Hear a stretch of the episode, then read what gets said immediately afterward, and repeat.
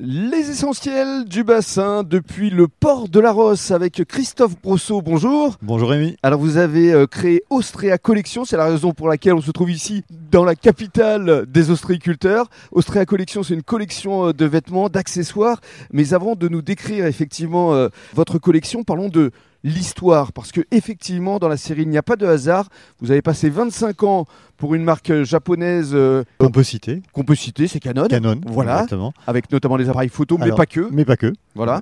Et vous occupiez du bassin d'Arcachon euh, En l'occurrence, j'avais le secteur euh, géographique du bassin d'Arcachon. Et le Japon, c'est vraiment une passion pour vous bah, C'est une passion, oui, c'est vrai. C'est une passion qui m'a bercé, qui m'a pris très tôt, très jeune, la pratique d'arts martiaux comme pas mal de gamins, mais qui m'a jamais vraiment lâché, puisque voilà, je pratique toujours notamment l'aïkido. ça m'a permis d'aller euh, notamment au Japon aussi, euh, pratiquer là-bas, faire des rencontres. Et alors le Japon et l'ostréiculture, il y a effectivement un dénominateur commun, c'est l'année 1971. Et c'est l'année 1971 qui est une année alors de renaissance pour l'ostréiculture et une année de naissance, pour, moi à Arcachon.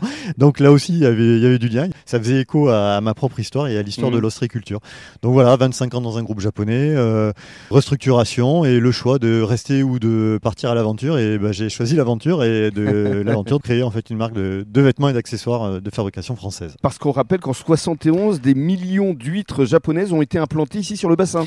Ouais, elles ont été effectivement implantées. C'était une opération de, sauvetage euh, qui avait été nommée l'opération Résure pour résurrection de la filière carrément. Mmh. Euh, et l'opération a tellement bien fonctionné hein, puisque les huîtres précédentes c'était des huîtres portugaises. Elles ont toutes crevé. Elles ont une durée de vie d'une centaine d'années. Mmh. Elles ont crevé. Il a fallu pour sauver l'ostréiculture ben, importer massivement des millions d'huîtres. Ça s'est passé donc à Mérignac le 16 mai 71 et des millions d'huîtres sont arrivées par avion. Mhm. Euh, et cette opération donc euh, a été un succès puisque ça a permis aujourd'hui de, encore de, déguster les huîtres euh, qui sont des descendants de cette histoire japonaise. Ici notamment sur le port de la Rosse. Notamment. Alors parlons maintenant de votre ligne de vêtements parce que c'est une fabrication 100% française. Oui c'est ce que je voulais parce que faire une marque française qui parle du bassin c'est déjà très bien mais une marque qui fabrique en France je pense que c'est mieux.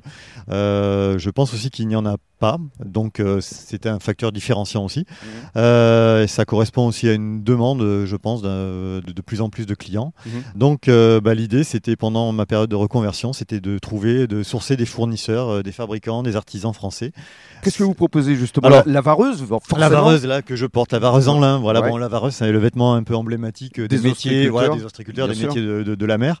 mais là, je l'ai revisité parce que je suis sur une coupe vareuse, donc mhm. authentique, mais revisité en lin, revisité avec des boutons en normaux, en coquillage, donc mhm. sont tous uniques et surtout, euh, ce qui fait un peu l'identité des, des, produits d'Ostrea Collection, bah, c'est euh, des motifs. Alors notamment là, on les retrouve sur les revers de manche, des mhm. motifs d'huîtres. Bon, voilà, pour être raccord avec l'histoire de l'ostréiculture, mais des motifs d'huîtres qui sont travaillés à la manière des stampes japonaises, donc ils sont redessinés alors par mes soins. Hein.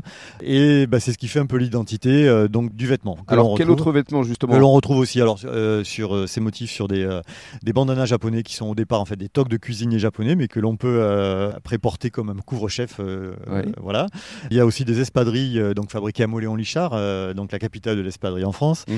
Euh, il y a des t-shirts en coton bio, donc des t-shirts en lin bio, le lin poussant en Normandie, donc là on est vraiment sur du 100% mhm. français.